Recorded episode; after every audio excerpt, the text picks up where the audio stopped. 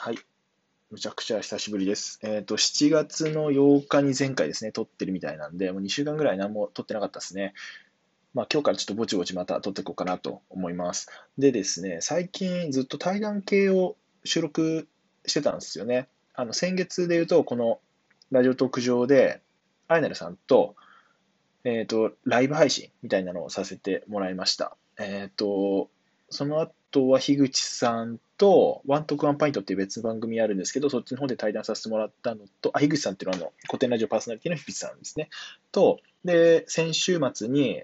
これはあの古典コミュニティのはやぶささんと、とお互いの番組で、えっと、一応トーク対談しようということで、あの、やらさせてもらいました。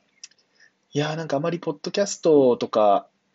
だと基本一人語りが多いんで、やっぱ人と話すと楽しいですね。盛り上がりますし、あと僕の番組の特性上お酒飲みながらやるんで、それもすごい楽しかったですね。またやりたいですね。ぜひ聞いてみてください。